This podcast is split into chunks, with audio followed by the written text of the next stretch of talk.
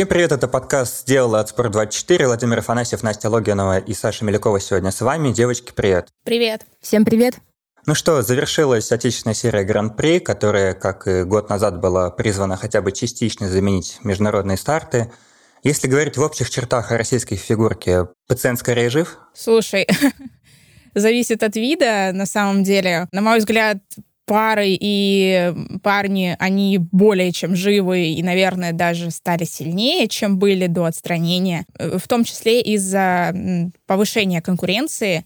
Вот. Если говорить про девушек, то, наверное, все-таки уровень чуть-чуть спал, но мне кажется, что было бы и так, и так. То есть даже если мы сейчас были на международном уровне, то все равно бы уровень неизбежно спал. То есть э, в любом случае бы Э, старшие девочки, которые успешно приземляли четверные прыжки, они бы каким-то образом отошли от спорта, да, а сильно, а сильно много новых квадисток у нас не появилось, а про танцы...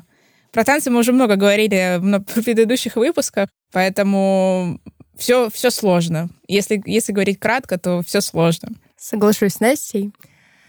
Но я бы еще сказала, что видится какая-то какое-то отчаяние и неизбежность в поиске мотивации. Даже вот вчера наша пара а, Саша с Димой, а, Байкова-Козловский, которые выиграли этап с шикарными баллами. Даже Дима все равно прокомментировал а, ситуацию как то, что они готовятся к выходу на международный уровень. И, конечно, то, что мы видим сейчас, это сильнейшая конкуренция в спортивных парах. Они, они достойны, чтобы выступать со всеми соревноваться, но, к сожалению, такой возможности сейчас нет. И мне кажется, эта потеря спортивной мотивации, она все равно влияет на уровень и на, и на ту самую живость, о которой мы сегодня говорим. Вот. В женщинах я согласна, циклично то, что мы видим некую стагнацию. Мальчики — это, как и всегда, наверное, было самый неожиданный вид. Сейчас лизеры сменяются, новые имена — новые старые имена, и за этим наблюдать действительно увлекательно. С танцами, к сожалению, да, все печально. И вот этот, наверное, вид тот, на который хочется все-таки больше э, следить за международным уровнем. К сожалению, такая ситуация сложилась. Но посмотрим. Ну, тогда наш подкаст будет строиться по принципу американских горок. Где-то очень хорошо, где-то не очень. И начнем мы с мужской одиночки, где Владислав Дикиджи, на которого, наверное, перед началом сезона вообще мало кто ставил, а он взял и единственный выиграл два своих этапа, причем последний он выиграл после болезни. Мы много говорили об этом в прошлый раз, но давайте все-таки хоть чуть-чуть затронем и сегодня. Как ему это удалось опять поднять на уши весь зал? Чудом, чудом, наверное. Влад хорош, он заметно сдал после болезни. Была заметна нехватка физической формы. Но, тем не менее, тем не менее, посмотрим, сможет ли он поддержать этот уровень. Он же вроде в микс-зоне сказал, э, мол, мне надо третий раз еще, и вообще надо каждый раз катать стабильно, поэтому будем верить, что у нас появится стабильный одиночник, хотя, конечно, по второй оценке он уступает и уступает прилично, если можно так сказать. Я бы сказала, что Влад, ну, не совсем такой случайный, да, зашел в фигурно-катательную элиту в этом сезоне. На мой взгляд, среди юниоров за последние годы он был одним из сильнейших, и он выделялся какой-то статью, нестабильностью, и сейчас, наоборот, за эти два старта он доказал, что он эту стабильность обрел. И, наверное, то, что я прям хочу подчеркнуть особенно, это уникальные выезды с прыжков. Мне кажется, за последние годы наши лидеры нас не баловали таким, да, это и Женя Семененко, и Марк Кондратюк, ну, многие. Немножко все было кривовато. Они вот выгрызали прямо эти выезды. Да, это была борьба всегда. Это и потеря корпуса на выезде. Здесь это как из учебника. Это так чисто, это так кажется легко, этот луц шикарно. И даже я согласна, конечно, с Настей, что по второй оценке в Москве было хуже, чем он был в Казани, да? В Казани. А, но все же именно по прыжковой технике он, он вообще, он первый абсолютно. Мне вот чем-то напомнил Илью Малинина. Ну, по крайней мере, да. вот э, на четверном блоце техника очень похожа. Вам так не показалось? Согласна, есть что-то. Легкость какая-то. И вот эта высота, и при этом, не знаю, дотянутая нога на Как дети в школу. А, да. Процитируем великую Татьяну Анатольевну. Когда Влад откатал, лично у меня не возникло сомнений, то, что он выиграет. Я запостился в канале «Танец Влада», один из его многочисленных тиктоков. И один из комментариев был, что это бы пластику, ему бы налет.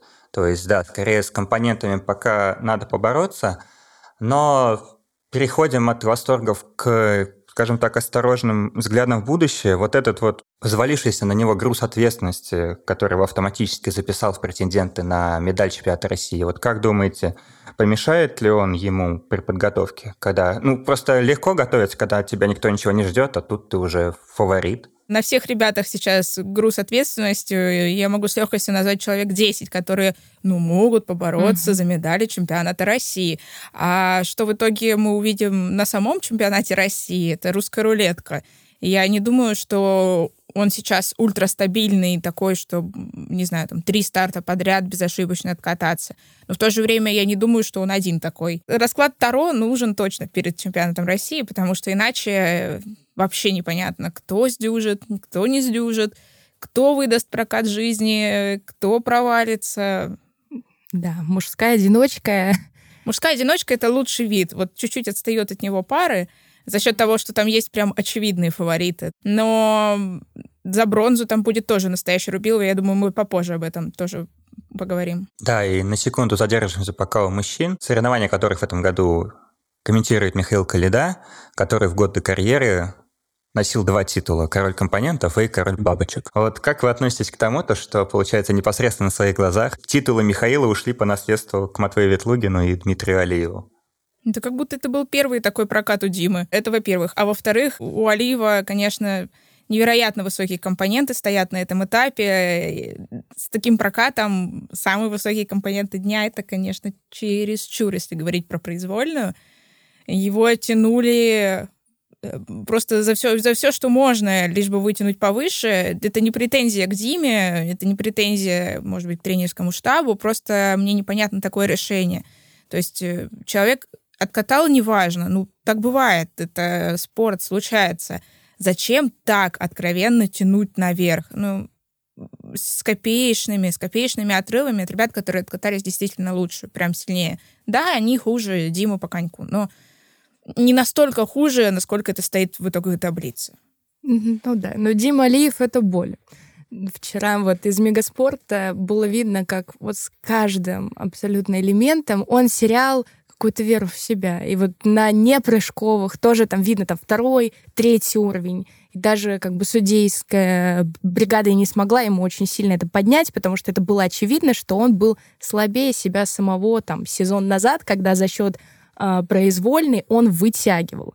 Но пять бабочек это очень много. Два акселя, Луц, Говорили, что он хромал, Тулуп. когда из Кисенкрая выходил. Возможно, там есть какие-то проблемы со здоровьем, либо упал неудачно в прокате. Посмотрим, что Дима покажет. И не только Дима. Мне кажется, с каждым годом в мужском одиночном катании у нас только повышается конкуренция. По крайней мере, сейчас откровенного спада не видно. Несмотря на то, что часть ребят вот выпала. Как, например, Артем Ковалев, который приходил в Мегаспорт с тростью. Бедняга. Это, конечно, печально, потому что Артема тоже будет очень не хватать на чемпионате России. А что делать Артуру Даниеляну? Вопрос очень-очень сложный. И э, я думала, может быть, он закончит. Mm-hmm. Ну, то есть э, я, я не желаю этого, потому что на Артура очень приятно смотреть на льду. И он классный, действительно, катальщик. Вот прошлогодняя короткая, блюзовая у него была просто бомбическая. Но когда он так проваливает программы, это, это просто больно, больно смотреть, больно и обидно. Не знаю, что Артур придумает, будет ли он еще где-то выступать в этом сезоне, либо просто попытается поправить этот ментальный настрой. Как-то он до сих пор не выбрался из провала, хотя какие-то надежды были. Вот что самое обидное, надежды-то были потихонечку, чуть-чуть получше прокаты становились, а потом опять что-то идет не так. Мне кажется, это именно откат в ментальном плане. Вот, не знаю, его эмоции, это было вот отчаяние, не знаю, на грани с депрессией. То есть э, там столько было нежелание вообще продолжать этот прокат. Это, ой, это очень это ужасно, потому что он такой эмоциональный, у него такой всегда был коннект э, с болельщиками, и этим всегда заряжаешься, и тут, к сожалению, полный спад. В общем, желаем Артуру поскорее определиться, что будет дальше, то есть либо действительно заканчивать, либо искать себе какие-то новые ресурсы. И давайте тогда еще немного поговорим про медалистов Даня Самсонов и Марк Кондратюк. Ну, если на Марка действительно были надежды на медаль, то Даня вообще удивил. Или это все-таки судейский прикол, как считаете? Я думаю, что ему просто по большей части помогли основные конкуренты в лице Алиева и Ветлугина, потому что, да, с одной стороны, ему помогли. А если сравнить компоненты на первом его этапе и сейчас, есть очевидный рост, хотя по частоте прокатов, например, та же произвольная сильно лучше не стала. А прибавка в получилась существенная. Но, с другой стороны, действительно, ребята помогли, помощники, опять же, цитируя Татьяну Анатольевну Тарасову, и то, что Матвей провалит так произвольную, было, естественно, не, не непредвиденные обстоятельства, которые в итоге и подарили Дане медаль. То есть, с одной стороны, да, он сам молодец, то есть он откатал, пусть без четверного прыжка, который у него не получился, но он собрался, все сделал, практически все, если не вспомнить про повтор тройного флипа, но не суть, это не такая большая потеря. Он взял чистотой.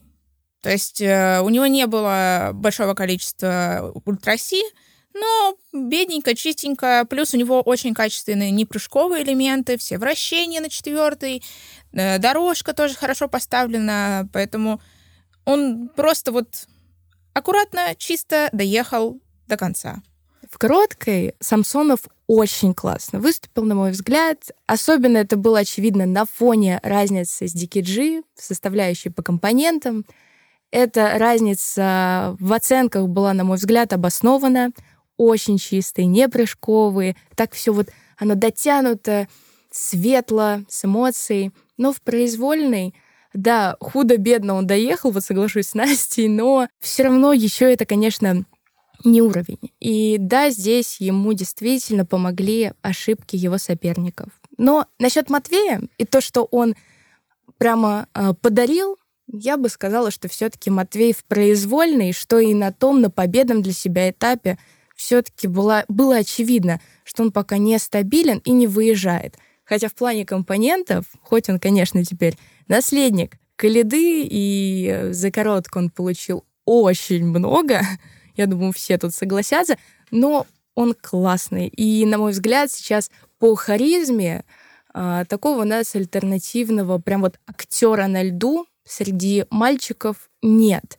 Потому что остальные все-таки больше концентрируются на прокат, на прыжковый, а у Матвея пускай контент чуть полегче, но это до мурашек. Да, и насчет Матвея хотелось бы сказать то, что да, если мы немного не согласны с тем, то, что Дима Алиев – это король супербабочек, но насчет Матвея согласен абсолютно, что это король компонентов, и я бы ему добавлял лишние компоненты за его введение вне льда, скажем так. Поэтому удачи Матвею и всем нашим парням. До следующего турнира. Будем ждать новых и чистых прокатов. Переходим к танцам, и здесь, если верить нашим судьям, которых мы не будем лишний раз ругать, но все-таки, если сравнивать сезон бесты, то прямо сейчас Саша Степанова и Иван Букин – это лучшая пара мира. Ну, давайте в очередной раз порадуемся, что они вернулись, но все-таки попытаемся ответить на вопрос, каков их реальный уровень. В текущей форме, наверное, десятка чемпионата мира. В топ-5, честно говоря, верится слабо. Сейчас там все очень плотно. Там очень плотно, и э, в топ-5 ну, скажем так, ну, хорошо, давайте, давайте разберем топ-6, угу. потому что все-таки, если говорить про финалистов серии Гран-при, ну вот, может быть, еле-еле Саша с Ваней бы туда прошли, хотя, опять же, больше за счет предыдущих каких-то заслуг, за счет опыта. Пока тяжеловато, правда, тяжеловато, и еще и постановки не такие, как раньше. То есть они во время соперничества с Викой Синицыной и Никитой Коцелаповым, они больше брали постановками, оригинальными, какими-то запоминающимся. И это была их сильная сторона. когда они перешли сейчас к Александру Жулину, не могу сказать, что это плохие постановки, но все же у Саши с Ваней всегда было что-то нестандартное, что-то свое. Они брали какой-то оригинальностью, какими-то находками. Есть это была сильная сторона, которой они, естественно, пользовались. Недостатки пытаясь скрыть за счет постановок. А когда они перешли к Александру Жулину, я не могу сказать, что это прям плохие постановки, но все-таки вот что-то ближе к среднему уровню. То есть не выделяющиеся из общей массы, а чуть-чуть лучше. Конечно, они сейчас берут классом, просто потому что остальным не хватает опыта, опыта э, совместного катания в том числе. Но если говорить про мировой уровень, то, конечно, ну вот моя ставка десятка. Попадание в десятку. Сейчас у них идет ставка на чистоту. Согласно, нету какой-то оригинальности, какая у них была всегда. И вроде действительно все так чистенько, нежненько и с эмоцией, но это, это скучно. И тем более на уровне мирового фигурного катания. Вот так вот вспоминая ближайший этап в Японии, как там зажгли Фир Гибсон, никто, мне кажется, не ожидал, что они возьмут и заберут золото у итальянцев. И вот здесь действительно это борьба, это борьба постановок, оригинальных находок. Итальянцы, которым за 30, у них столько нестандартных все равно, каких-то поддержек, вращений. Ну, здесь пока ребята входят в форму. Действительно, они пропустили целый сезон. Это был очень тяжелый период, беременность. Тут все понятно, но я считаю, конечно, они выше коньком на уровень абсолютно всех остальных. И здесь видна огромная разница между ними и, например, э, занявшими серебро Дроздом и Шанаевой, которые выглядели, ну, прям угловато на фоне таких вот летящих на классе Степанова Букина. Но по скорости, опять же, низко. И, конечно, работы еще много. И эти оценки, которые выше э, Season Best, мне кажется, на мировой арене. Да, по-моему, выше, выше. Да. Это, ну, конечно, так бы близко даже не было, если бы сейчас мы вышли. Да, да, действительно, тут даже проблема не в конкретной форме Степанова и потому что э, все все понимают, э, пропущенный сезон, беременности, все дела, то есть они показывают прогресс, видно, что работают, это все хорошо и заслуживает, опять же, только похвалы. Вопрос только в, действительно в оценках и в постановках. М-м, оценки, тут даже комментировать не хочется, потому что это полный и трэш, и ужас. Непонятно мне, зачем так делают, то есть настолько завышают. Понятно, что на домашних стартах всегда чуть-чуть там что-то прощали, что-то где-то кого-то подтягивали, но в случае с танцами это как-то, не знаю, переходит все границы, что ли. Оценки у всех искусственные в танцах, в наших ну, они не были бы такими бы, даже близко. А, обратим ну, внимание... Я думаю, что баллов 20 можно спокойно. У топов, топов 10, у более слабых пар 20, наверное, все можно вычитать из общей суммы, чтобы понять, сколько примерно бы поставили на международной арене. Ну, мне непонятно, как Тютюнин и Грачев, например, они катают второй старт, да, там молодцы, но там столько ошибок, и им ставят э, такие же баллы, как парам, что уже катают не первый сезон и чисто катают, то здесь, конечно, мы видим, что действительно создается видимость, что наши танцы, они не стагнируют.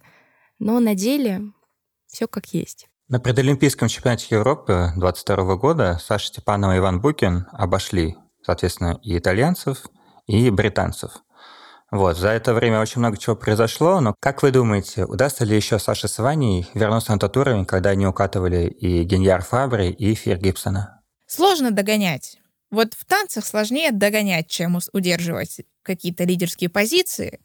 Поэтому посмотрим, как будут развиваться события, ведь расстановка мест в танцах, она не всегда определяется именно конкретной формой и конкретными постановками. Там слишком много закулисных э, вещей, которые влияют на оценки.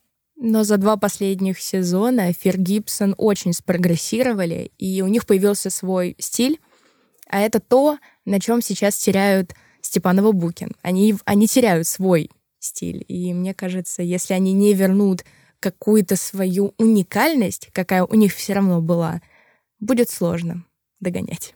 Если с Сашей и Ваней более-менее все понятно, то кто позади них? Как вы видите ли уже сформировавшуюся очередь и у кого какое будущее?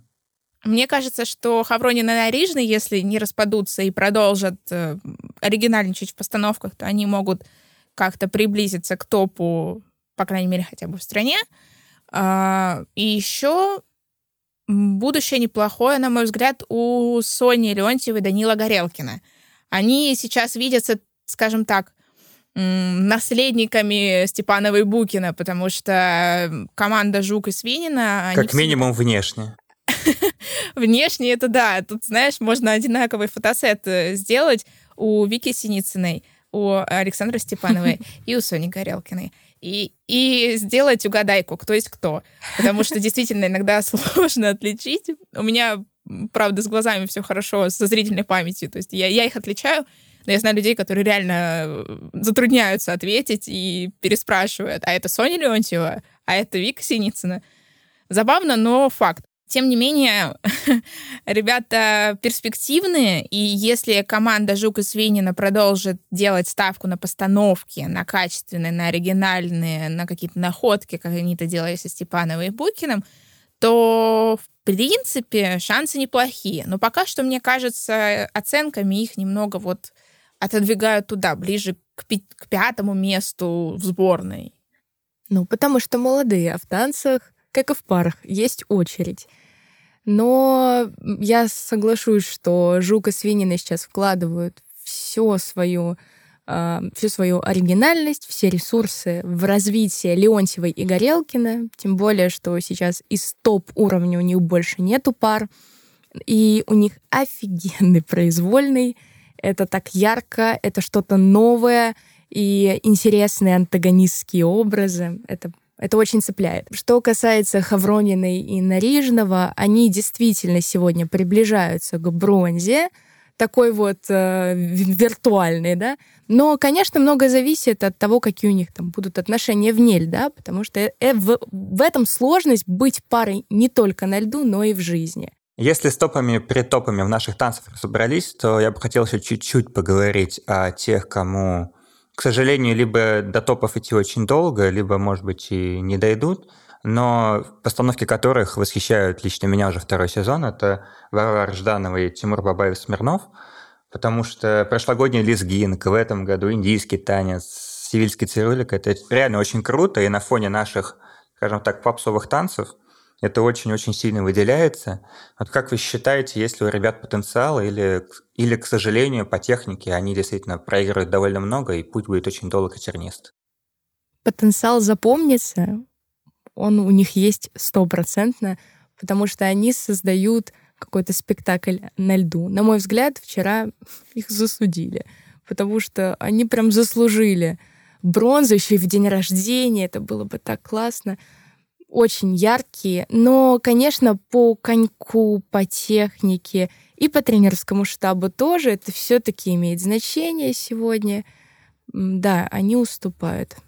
Да, ребятам не хватило, на мой взгляд, именно фактора тренера, потому что Александр Жулин это сейчас, наверное, топ-1 э, по влиятельности специалист в российских танцах.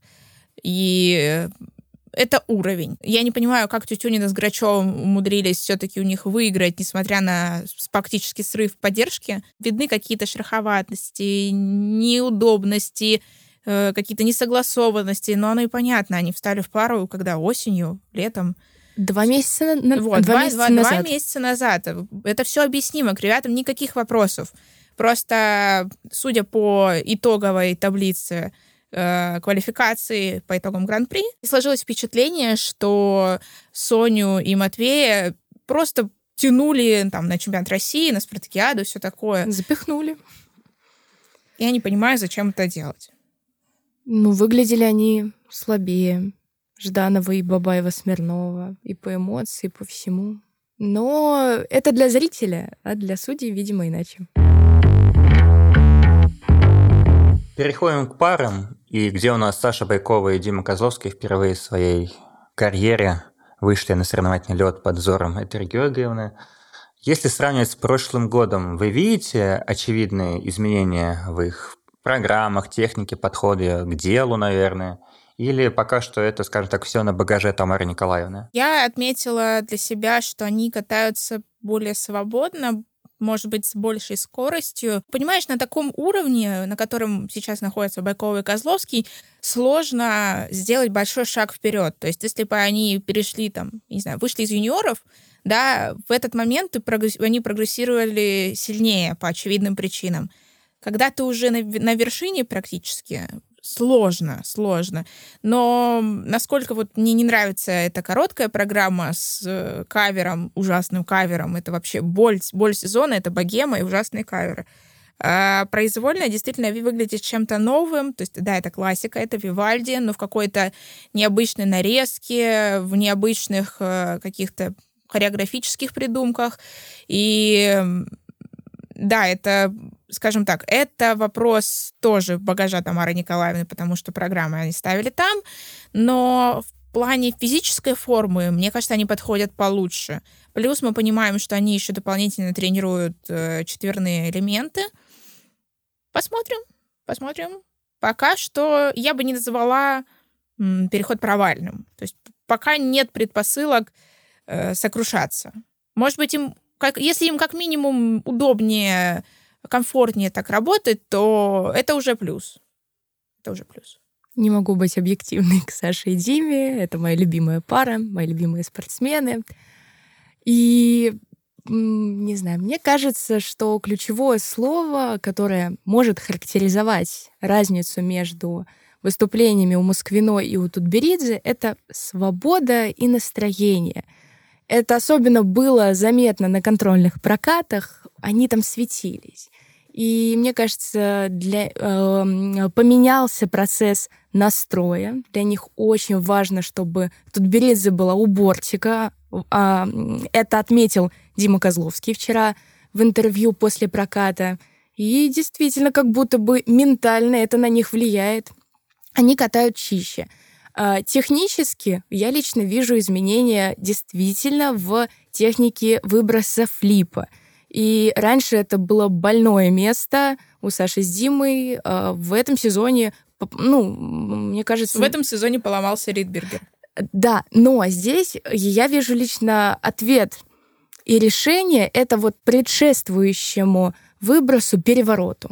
Я даже вчера заметила, когда уже были выставлены оценки, Максим Траньков, один из их а, тренерского коллектива, а, он к ним подошел и прям вот он показывал, мне кажется, жестами, что необходимо было иначе вот эту инерцию запустить. Ее не хватило. Она была на контрольных прокатах, а потом на всех остальных стартах, что на мемориале э, Панина Коломенкина, что на этапе в Красноярске, что в Москве этого не хватило, и, и поэтому была ошибка. А так, что касается четверных, мне кажется, сейчас необоснованно это э, вставлять в программу, э, по крайней мере, на чемпионате России. Возможно, к спартакиаде, когда, если гипотетически уже там будет титул еще один э, на чемпионате России, то можно рискнуть и где-то, может быть, и проиграть, плюс четверное — это все таки мне кажется, задел на будущее, на следующий сезон и также на чемпионат а, России по прыжкам. Он же у нас тоже будет в январе, так что все готовятся, чтобы удивлять. Слушайте, а у меня такой вопрос возник. Вот у нас есть э, Миша Нагалямов, есть Байкова-Козловский. Понятно, что если без без эксцессов, если без каких-то глобальных срывов, эти пары разыграют первое и второе место. Ваши ставки. Кто выиграет в Челябинске? Ну, я уже сказала. Я не могу иначе ответить. Мне бы хотелось, чтобы это были Саша с Димой, хотя, конечно, Настя и Саша — это тоже высокоуровневая пара, элита, и они невероятно стабильные, четкие. Но это уже такое, у меня личное. Вова, а ты как думаешь? Я одновременно и отвечу, и перейду к следующей теме, а, потому что как я заметил, может, мне показалось, но стали оценивать Сашу с Димой чуть-чуть повыше. Хотя бы потому, что за чистые короткие у Саши с Настей и у Саши с Димой Оба показали чистые короткие программы, но у Саши с Димой оценка на 4 балла выше, это довольно как бы серьезно. То есть, ну, мне кажется, что их стали чуть-чуть щедрее оценивать. Я не хочу искать судейских заговоров и белого пальто, но, как мне кажется, так. И если оба покажут чистые прокаты в Челябинске, то все-таки Саша с Димой будут повыше. Вот. Но тут вопрос, будет ли четверной выброс. И, соответственно, переходим к следующей теме. Четверной выброс, они, обещ... скажем так, Перед этапом Саша с Димой выложили четверной сальхов, все подумали, что он будет, его не было, но мы увидели четверной подкрут от Артемия Брюханова, которые сделали, это было очень круто, угу. но довольно скоро, после, вроде после, да, после объявления оценок, они сами сказали, то, что это четверной подкрут, он компенсирует дешевый каскад. Потому что, ну, довольно, объективно довольно много сил тратится на этот подкрут. И вот вопрос, стоит ли утяжеляться чтобы где-то облегчаться? Или все-таки лучше делать, скажем так... Ну, я, я понимаю, что это не тот совет, который... Вряд ли от меня ждут совета, но просто мне кажется, что если ты утяжеляешь что-то, то у тебя все должно быть, скажем так, на оптимальном одном уровне, а не, скажем так, делать упор на черной подкрут, чтобы потом делать каскад 2 Ойлер 2. Тут математика простая. Во-первых, э, я думаю, что каскад потом превратится в дупель Ойлер тройной с Хальхов. Все-таки они его исполняли, если я помню, раньше, потому что основная проблема с прыжками чаще всего, не всегда, но чаще всего, именно у девочек. У Юли, у нее был и Сальхов, и Тулуп, в принципе, тройные, но старших тройных, мне кажется, не будет. Каждый ищет возможности усложняться там, где он, по сути, может. То есть, если говорить про Мишину и Галямова, ну, не знаю, насчет подкрута я не знаю, сможет ли э, Настя, допустим, повысить скорость крутки настолько, чтобы скрутить 4 оборота. Не знаю, не уверена. Может быть, еще есть потенциальная возможность четверного выброса. Окей.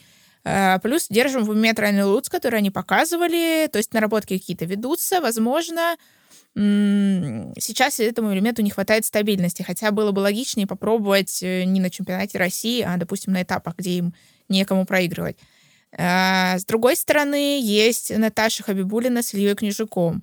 Э, да, у них тоже неплохой подкрут, но потенциала на четверной я пока не вижу, зато они берут прыжками. Артемий Вабрюханов — Думаю, тут та же самая история, то есть они не могут какие-то старшие прыжки вставлять, поэтому они пошли на сторону ультраси, тем более, что тройной подкрут у них тоже классный. У них хорошая техника, да, высокие гои всегда ставят. Что касается Саши с Димой, я имею в виду Байкова-Козловский, у них вот Ридбергер, да, если они вставят его в произвольную, да, еще будет плюс небольшой, но у них нет потенциала на луц или флип. То есть тут они ограничены Ридбергером. Но в то же время Байков-Казовский явно понимают, что если э, Мишин с Галямовым доработают, доведут до совершенства Луц, то это будет серьезным преимуществом, потому что разница между Ридбергером и Луцем бал, по-моему. Это много, плюс Гоя. Так что посмотрим, посмотрим, к чему это приведет, но, конечно, очень-очень много классных пар. Я в таком восторге была от короткой программы на этапе в Москве, потому что все выходят и выдают чистые прокаты. Ну, то есть с небольшими помарочками, которые не влияют особо на впечатление. То есть грубых срывов не было ни у кого. И ты понимаешь, что это только один этап, один этап. То есть тут даже еще не все топовые участники есть. А что же будет на чемпионате России, даже представить страшно. У нас удивительные пары и поэтому каждый балл на счету. И вот вчера Артемьева и Брюханов, они отвоевали от чистого э, подкрута Байкова и Козловского четвертого уровня один балл своим четверным второго уровня. Хотя первоначально судейская бригада да. Да, выставила выше. Мне кажется, Артемьева, Юлия, она идеальная э, парница именно для подкрута. Она такая маленькая, юркая и очень хорошая крутка. Э, этим и объясняется возможность им идти на этот риск. Он, мне кажется, обоснован в случае еще и компенсации дешевого каскада. Потому что если гипотетически мы э, обсуждаем, что на чемпионате России абсолютно все наши спортивные пары выступают чисто, вот как по заявке, то здесь, конечно, будет это и борьба опыта компонентов, и вот, э, конечно, техническая составляющая, и подкрут — вот эти усложнения, да, это важно. В случае, тем более, что сейчас все больше и больше ребят, они пытаются вставить а, старшие зубцовые, флип и луц. Плюс это возможность показать, что ты не стоишь на месте, что ты замахиваешься на что-то сложное. Я уверена, что на судей это тоже влияет. Угу. Переходим от топов по спортивным результатам к топам результатам медийным. Алена Косторная, Георгий Куница. Даже несмотря на наше судейство, но все-таки они чуть не пробили 200-бальную отметку, а как бы у нас не все пары столько получают. А видите ли вы очевидно работу над ошибками или просто, скажем так, все сложилось и еще работать и работать? Сразу вопрос. А, видел ли кто-то недокрут на Луце? На, на параллельном Луце? Вот кто-нибудь из вас видел его? Мне кажется, был. Вот и мне кажется, что был. Владимир, ваше мнение? Я услышал Алексея Тихонова, и он тоже обратил на это внимание. Конечно, все увидели недокрут. Если не, не, если не полноценный недокрут, не галка, то хотя бы Кьюшка. Кушка, да, там должна была быть. Где он в протоколах? То есть это вопрос к судейству очень большой, потому что, окей, мы привыкли, что топом немножко Так, подожди, давай сразу. Мы договорились, что все вопросы судейства у нас заканчиваются фразой «ждем искусственный интеллект». Поэтому Окей, давай без хорошо, судейства. Хорошо, ждем искусственный интеллект. Значит, э, из плюсов, что у нас было, они пока отказались от варианта Flip to Loop 3.3, ну, Flip to Loop дупель 3.3.2, пока вернули Flip дупель-дупель. С точки зрения чистоты это явный плюс, потому что скрутить дупель вторым элементом явно проще, чем тройной тлуп. В этом плюс. Луц, худо-бедно, он тоже есть, даже с недокрутом он там есть. А, подкрут, мне кажется, был чуть-чуть получше. То есть главная претензия была к выбросам, но, не знаю, одно падение с выброса за всю произвольную программу, come on. Да нормально. Это, ну, то есть для, для новоделов это вообще шик. Это вообще шик. Но могли, конечно, дать 200 целых 0,1 сотую балла. Не знаю. Было очень-очень грустно. Вот видите, эти 199, 89. Они бы еще 199-99 поставили, как в магазине, там, я не знаю, по акции. Радует. А меня отдельно порадовало, что Алена в этот раз как-то оценки более приятно воспринимала. Возможно, с ней поговорили, ей рассказали. Э, из моих знакомых много кто, кстати, не верил в пару Косторная Куница, но я рада, что ребята не только добрались на чемпионат России, но и вошли в топ-8 на Спартакиаду. Вот для меня это показатель. То есть в какой-то, опять же, чуть-чуть затрагивая судейство, в них явно верят. Вот, у меня сложилось такое впечатление.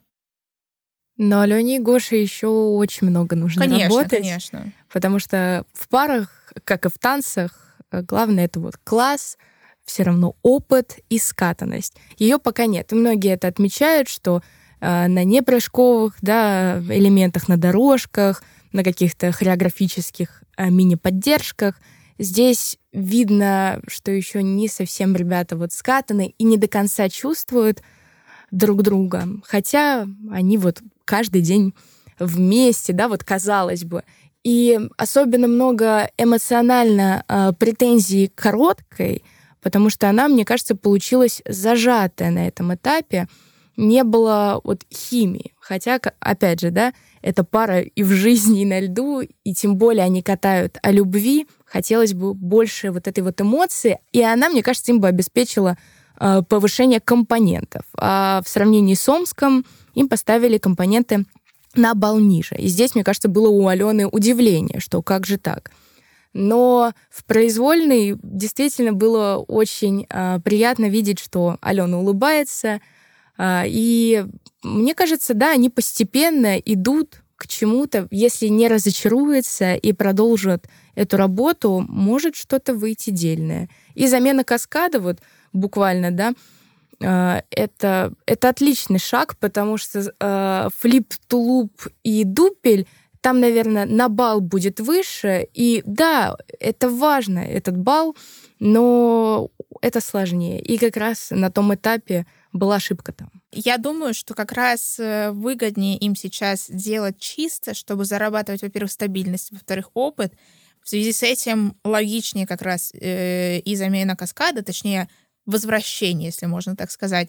И в то же время скованность по эмоциям. То есть им важно наработать опыт, с одной стороны, с другой стороны, э, какую-то судейскую лояльность, то есть показать, что они могут, они умеют, они прыгают, они выбрасывают.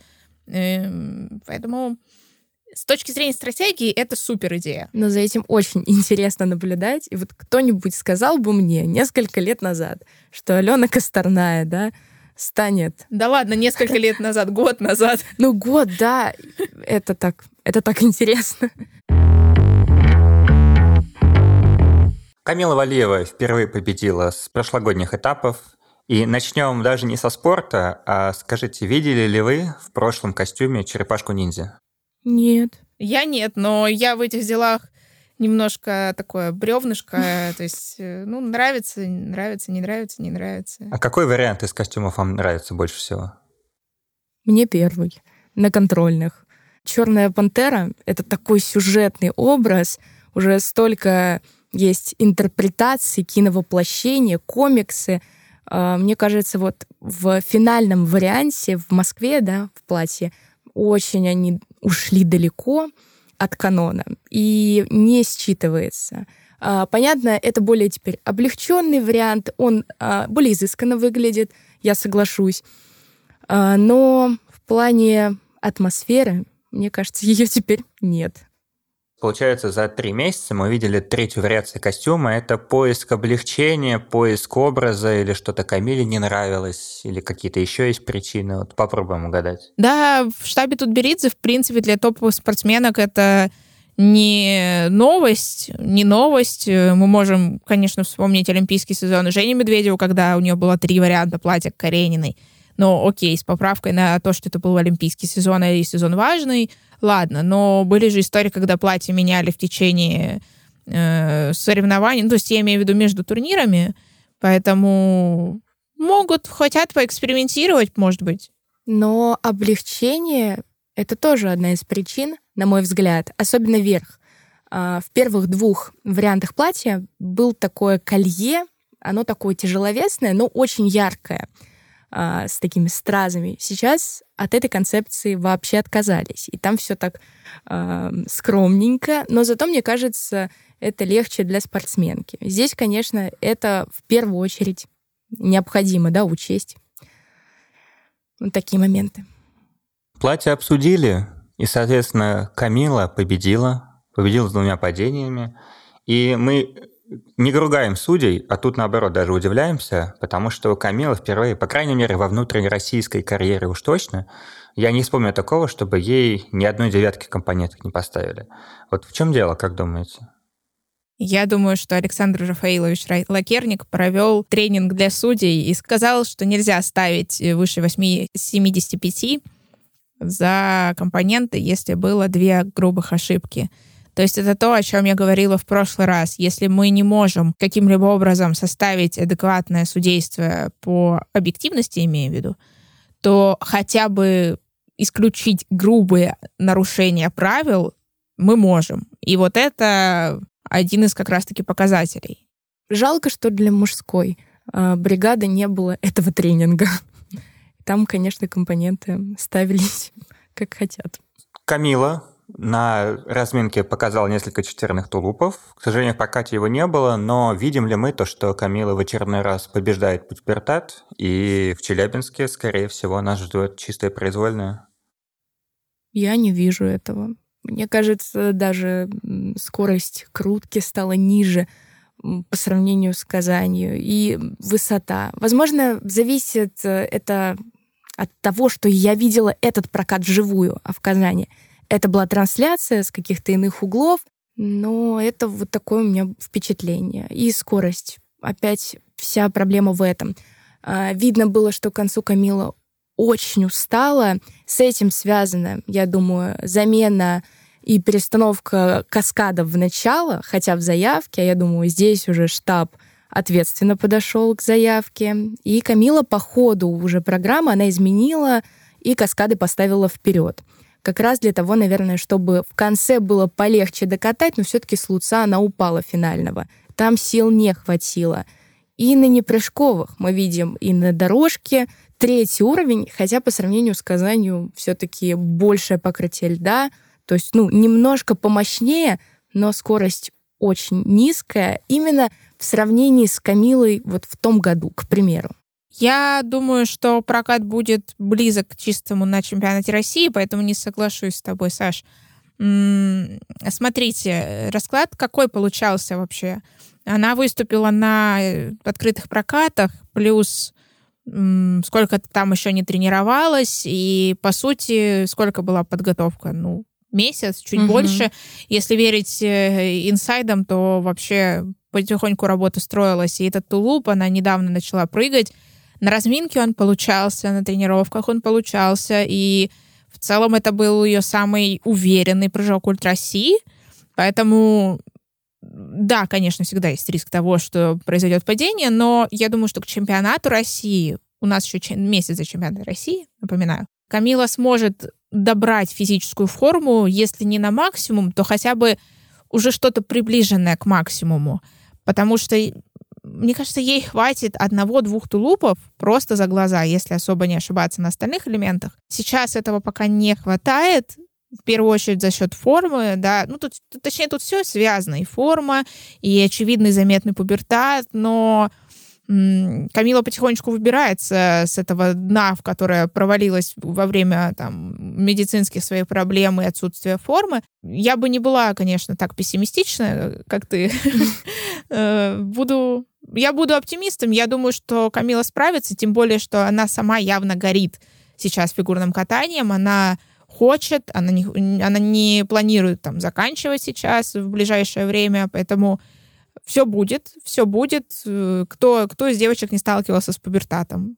Ну, желаем удачи. И я думаю, да. что одного тулупа ей хватит. И на разминке, на шестиминутке, кстати, четверные тулупы были классные. Вот, это как раз то, о чем я говорю. То есть, может быть, не хватает нервов, может быть, не хватает стабильности элемента в плане количества напрыг... напрыгиваний, да.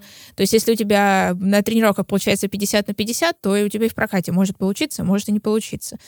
Я была бы не знаю, в какой-то степени, наверное, даже рада, если бы Камила сдюжила на чемпионате России и выиграла золото. Правда, нет, берут ли его потом, это вопрос. Но это оставим до, до конца января, так сказать. Как мы понимаем, да, Камил готовится к чемпионату России, но в то же время до турнира в Челябинске произойдет еще одно событие, на которое, скажем так, далеко не все отреагировали с улыбкой – это 3 декабря Камила дебютирует в роли ведущей на новой песне года. Как вы считаете, может ли действующая спортсменка отвлекаться на такие события? И потому что для многих это уже там все, там пошла по стопам Загитовой и так далее. Вот как вы... Во-первых, чего ждете от дебюта? Будете ли вы это смотреть в новогоднюю ночь? Не знаю, буду ли я это смотреть, э, потому что на Новый год я, скорее всего, захочу максимально отвлечься от фигурки и не смотреть ничего. У меня уже сейчас есть такое желание, потому что две серии параллельно — это очень-очень сложно.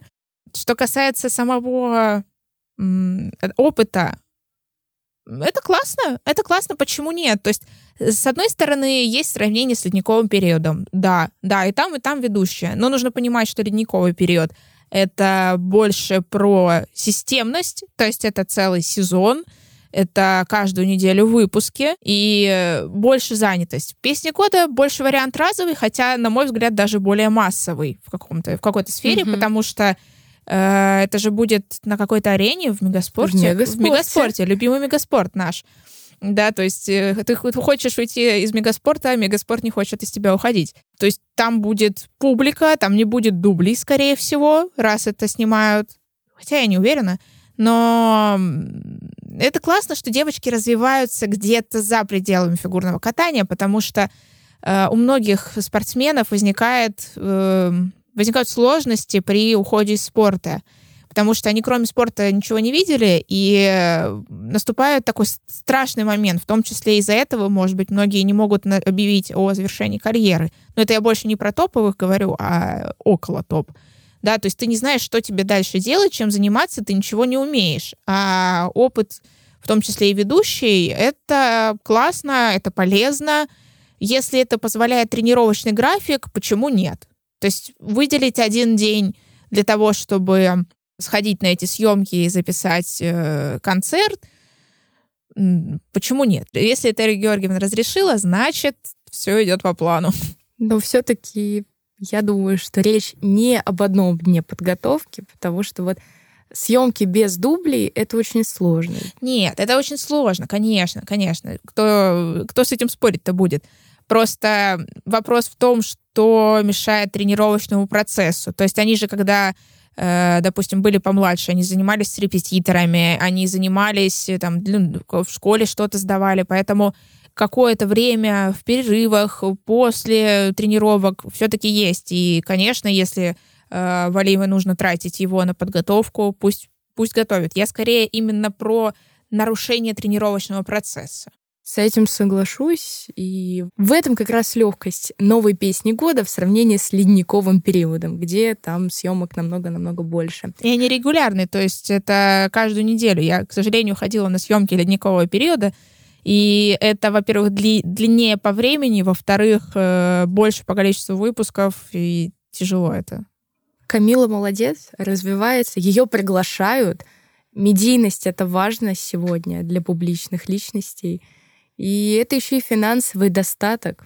Это тоже Понимаешь, важно. это очень важно, но в кейсе Камилы очень многие добавляют, как можно так облизывать и приглашать куда-то фигуристку, которая, скажем так, в одном шаге от дисквалификации. Плохой пиар тоже пиар. И здесь же история про э, преодоление, э, давление. Еще же, понимаете, все так сложилось и с геополитическими событиями. То, что это тоже как некий заговор — против вообще страны, и Камила стала жертвой. Именно поэтому это нормально, что ее пиарят и э, приглашают на такие массовые молодежные мероприятия. Нет, ну э, я с тобой согласна, но не совсем. Э, потому почему? Потому что э, приглашают обычно известных личностей. А Камила известна почему? Потому что был скандал в том числе. Потому что когда был скандал, Э, на нее подписалось э, около миллиона подписчиков. То есть э, было, было широкое была широкая узнаваемость, и она сейчас поддерживается, то есть не столько спортивными достижениями, сколько вот этой внеледовой вещью. И э, с этой точки зрения так как Камилу знают, ее и приглашают. То есть это никакого отношения не имеет, наверное, к спортивным результатам как таковым. К сожалению. Больше к медийному полю. Поэтому пусть все сложится, пусть все сложится, и дальше не будет никаких проблем в тренировочном процессе. То есть э, это никак не отразится на ее подготовке. Ждем от Камилы хорошего ведения передачи, хорошего выступления в чемпионате России – и переходим к Соне Муравьевой, которая решила рискнуть, к сожалению, не справилась. И на свои неудачи она реагировала очень эмоционально, а потом вышла в микс и сказала, лучше это будет здесь, чем на чемпионате России. Наверное, я не так сильно работала, не заслужила, не доработала. А действительно не заслужила? Судя по прокату, не заслужила. А про тренировки сложно сказать, мы же не видели их. Тут, понимаешь, логика следующая. Да, конечно, нужно было под, под, попробовать э, тройной аксель, нужно было перед чемпионатом России где-то обкатать элемент. Э, можно было попробовать даже два. Но тут нужно понимать именно стратегию, то есть тебе решать в моменте. Вот с э, решением экстренным в моменте Соня не справилась. Вот тут она не доработала, потому что если у тебя не получается, если элемент вообще не, не очень стабилен пока, и если у тебя не получается первый аксель, на второй идти нельзя. На второй ультраси вот в таких случаях идут только те, кто железно в нем уверен. Либо железно выиграет, э, потому что, там, не знаю, какое-то влияние тренерское, не знаю, там остальная программа сложная, все такое, все такое. То есть, если бы Камила пошла на второй тулуп, это было бы вполне логично и закономерно.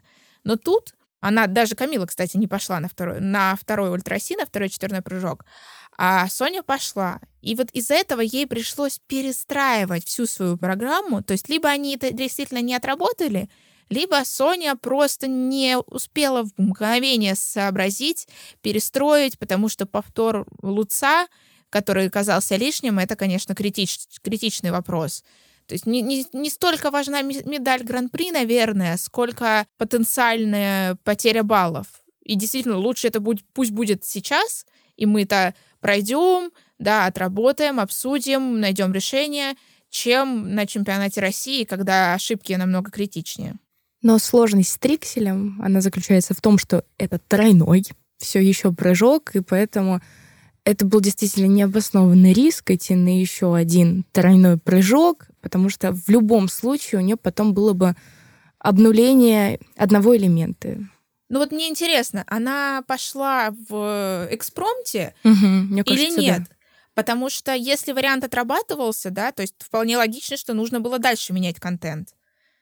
Условно говоря, как э, у Дани Самсонова получилось, тоже какая-то непонятная ситуация, с, ну не с обнулением, но с э, репитом, uh-huh. без каскада. Тут немножко посерьезнее ошибка, но тем не менее все равно это грубый, грубый вариант нарушения правил, за который пришлось поплатиться, и в том числе серебряной медалью и э, баллами, да. Не знаю, как так вышло. Надеюсь, только хочется надеяться, что все поправят, действительно. Она хотела доказать. Она такая амбициозная. Да и... все не амбициозные. Да, в спорте нет конечно. Но в интервью она такая, вот, все попытки на тренировках, они же были успешные. Как же так? Почему сейчас не получилось? Главное, чтобы сейчас она это отпустила и пошла работать к чемпионату России. Потому что шансы у нее на тройку, они высокие. очень высокие. Да. Мы видели за 150 без ультраси. И потому что это чисто, это уже и опыт, и компоненты. Нужно просто работать. Да, Sony будет работать, но все-таки мы получили, что за всю серию Гран-при у нас всего два чистых ультраси и те от Адели Петросян. И, соответственно, проводили уже парадайз с международкой, что типа не так уж все и плохо, потому что на международке те же самые абсолютно результаты. Если не круче, кстати говоря. Нет, но там чисто точно так же. И один по одному четверному и по одному трикселю. Вопрос такой, мы понимаем то, что у нас и попыток было больше, и если бы были бы другие условия, я имею в виду международку, то и у нас было бы гораздо больше элементов. Но вот этот вот кризис, который сейчас у нас есть, надолго ли он? И кризис ли это? Это не кризис, это скорее такой временный спад, потому что попыток я бы не сказала, что у нас было сильно больше. То есть, если говорить про четверные прыжки, да, окей, их было больше, потому что на международном уровне пробовала только японка Рион Сумиёши. А вот тройные аксели, например, пробовала больше девочек на международке, чем у нас. Это, конечно, неизбежный спад, но не кризис. Но не кризис. Во-первых, сейчас еще не все набрали форму. Мы все понимаем, что девочки тоже очень сильно зависят от формы, как и парни. Да, будет более понятно на чемпионате страны, на спартакиаде. Тогда уже можно будет детальнее провести какую-то статистику. Пока что, естественно, Аделия впереди по этому показателю. Но, опять же, нужно сравнить, что Адели всего 16 лет, она еще не прошла пубертат, и он ей только предстоит, наверное, когда там, через год, может быть. Другие девочки как-то выглядят более оформившимися, та же Валиева, в принципе, и Соня Муравьева, мне кажется, уже пытается преодолеть э, все эти возрастные проблемы. Может быть, мы все-таки увидим от Ксюши Синицыной Ультра России. Я этого очень жду, очень хочу. И, судя по интервью, попытки действительно есть хорошие. Сейчас только набирать форму и попытаться, может быть, если не на чемпионате страны, то либо на Кубке Первого канала, как вариант, либо на Спартакиаде, все-таки накатывать, накатывать сложные элементы. Только, пожалуйста, Ксюша, если ты слушаешь, аккуратно, аккуратно, без травм. Молю. Самое главное. Умоляю. Опять же, мы говорим о кризисе, но мы же сравниваем, например, с предыдущим сезоном. Как видим, не все еще даже девочки восстановились. Мы потеряли, к сожалению, в этом сезоне Акатьеву Соню, нашу действующую чемпионку страны, которая тоже нас всегда поражала, восхищала ультраси разнообразными. И мне кажется, это логично, что сейчас у многих идет а, концентрация на здоровье, на восстановлении в целом своей физической формы, как вот сказала уже Настя, многие девочки проходят через пубертат, и это циклично. Вот. Но у нас сколько у нас юниорок, и сколько они делают великолепных акселей, четверной луз. А в чем смысл этого всего? Я не знаю, мне кажется, этому можно посвящать отдельный э, выпуск подкаста. Сделала. Экзистенциальный кризис в фигурном Просто катании я не знаю, и вот если смотреть в будущее, да, окей, внутри страны можно побеждать на этапах Гран-при, зачеркнуто Кубка России, mm-hmm. а, выигрывать чемпионат страны, выигрывать спартакиаду, но мы же все понимаем, что на международном уровне возрастной ценз будет 17 лет, и кто донесет э, все эти ультраси до 17 лет, это один большой вопрос, ответ на который сейчас еще не знает никто. А еще квоты. Их у нас ну, тоже квоты, больше да, нет. Да, да. Ну, даже если вопрос квот мы уберем просто на международные старты, все-таки на челленджеры пока еще нет квалификации, заявляет угу. Федерация. Зачем? Кто донесет? Кто дойдет? Много вопросов, очень мало ответов. Еще это такое непаханное поле, которое только предстоит узнать всем, не только нам, но и зарубежным спортсменам. Соответственно, поговорили о российской действительности. Теперь наступает тот блок, который наверняка многие проматывают, а тот, наоборот, ради него и включает. Стендап, Рубрика... Мой стендап. Рубрика «Как там с бугром?» э, на сцене Анастасия Логинова. Спасибо, спасибо, спасибо. А, что я могу сказать? Наверное, самая сенсационная вещь, которая случилась за последние два этапа, это золото британцев Фир Гибсон. Наверное, никто этого не, не ждал все как-то думали, что сложилась определенная тройка, канадцы, американцы и итальянцы. В итоге мы видим, что итальянцы проигрывают британцам. В прошлом году уже такая история была с Чок Бейтс, когда они уступили канадцам Фурнье Бодри Соренсену. И это не помешало им выиграть, собственно, чемпионат мира потом. Да, э, вот в танцах, наверное, очень интересно смотреть на постановки, на какие-то находки, и финал, наверное, в танцах на льду я жду, ну, если не больше всего, то очень сильно, потому что как оценят все три пары вместе, вопрос отличный. И всех такие разноплановые постановки, будет интересно, как судьи их воспримут на одном льду.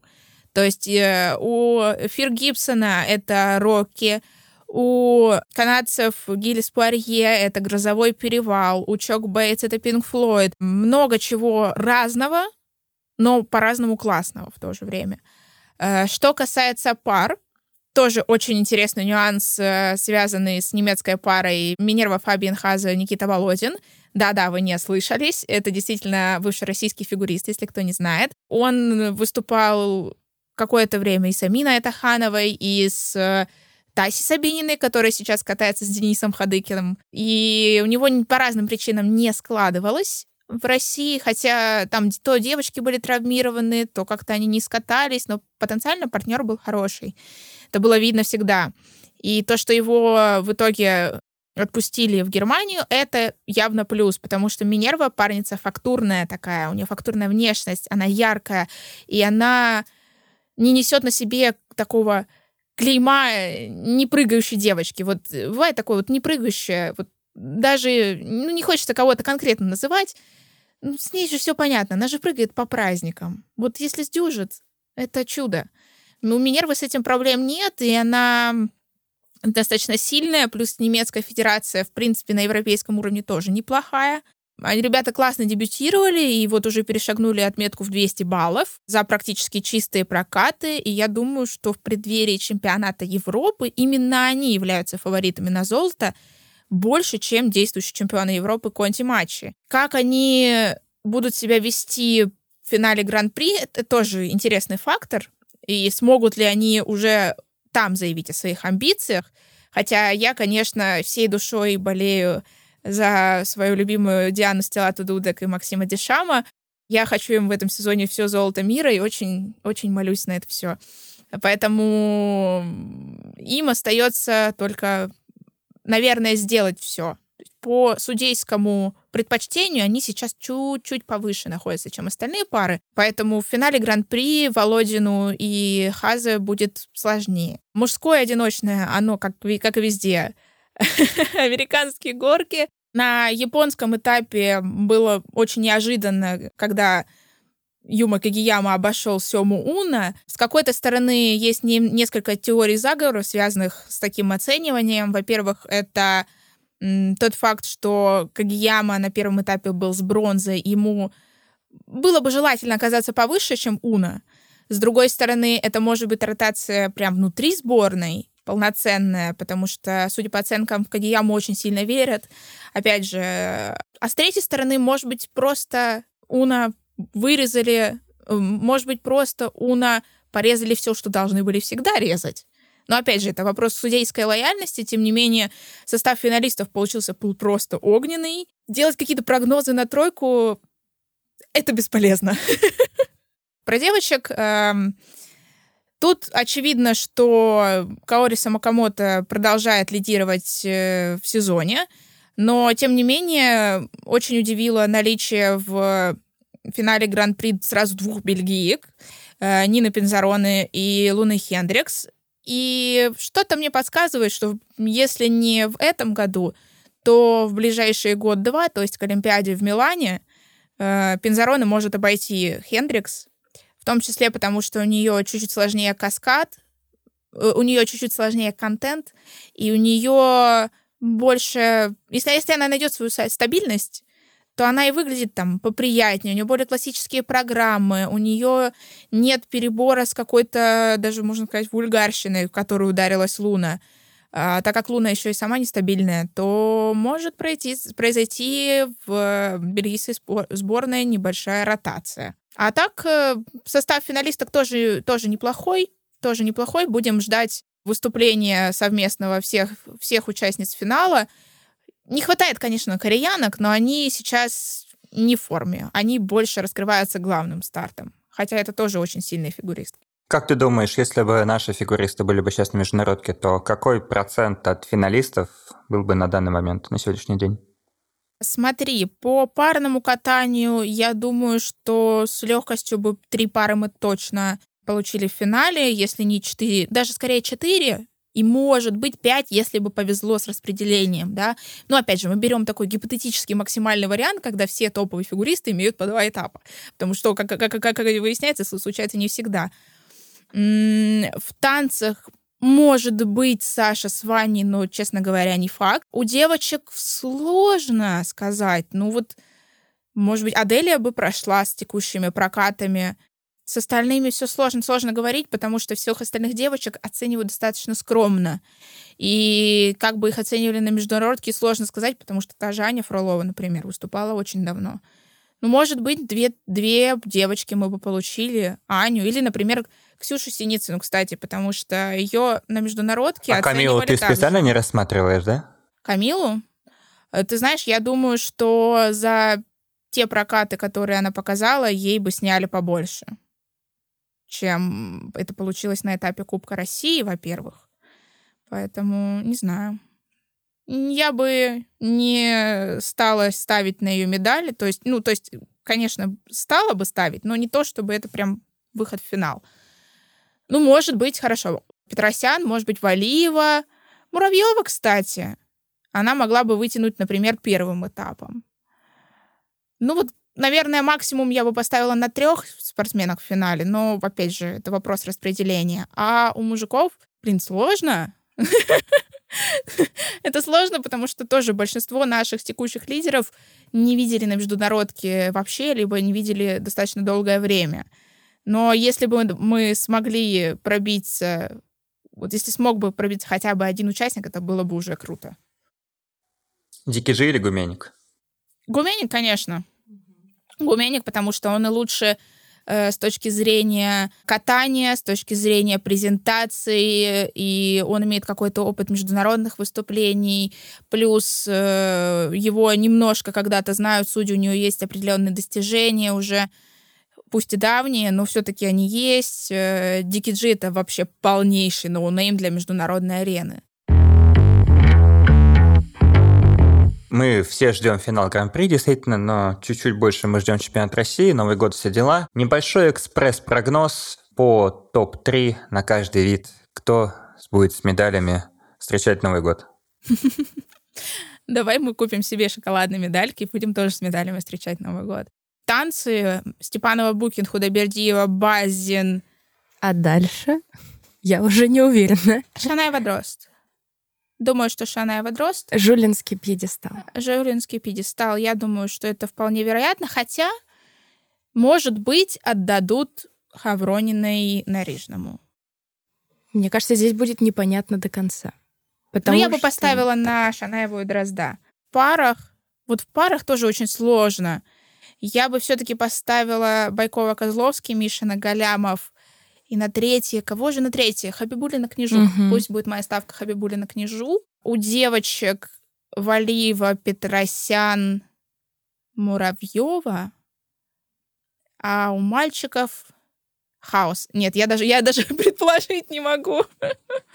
это очень сложно, это невероятно сложно. Я бы по девочкам. Мне кажется, что все-таки у Петросян больше шансов обогнать Валиеву. Ну, не знаю. Хотя если Валиева приземляет э, чистый квад и откатывает вот шикарно, как вот два этапа в целом, а, короткую, да, тогда за ней победа за счет компонентов, чистоты.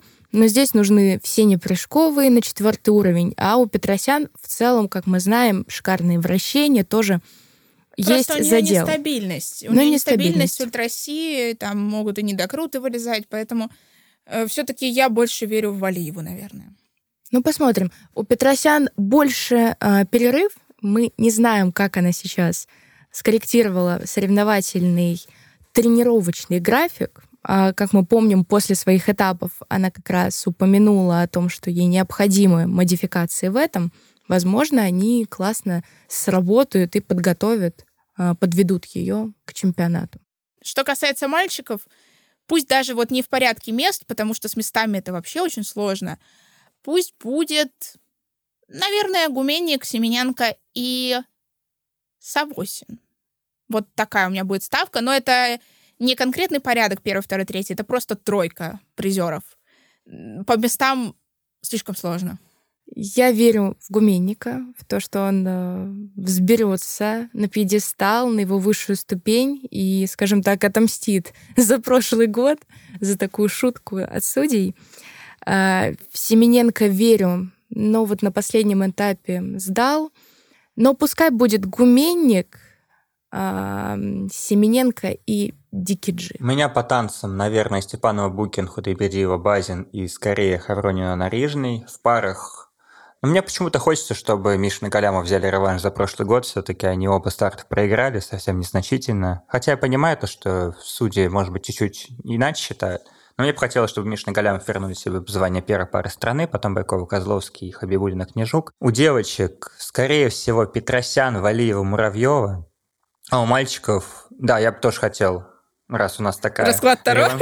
Раз у нас такой реваншистский за прошлый год, то пусть Гуменник забирает золото. Не удивлюсь, если в тройке окажется кто-то из Савосин или Ветлугин или Дикий Джи. Ну, а такого потенциального, ну, может, Марк захочет и реально получится вернуть. В общем, действительно, да, мужская одиночка – это максимально непредсказуемо, тем интереснее. На этом наш подкаст завершается. Спасибо, что были с нами. Ставьте лайки этому видео, нам это, правда, очень важно. Слушайте нас в Яндекс Музыке, в Google подкастах, ВКонтакте. С вами были Владимир Афанасьев, Саша Мелякова и Настя Логинова. Всем пока. Пока. Пока.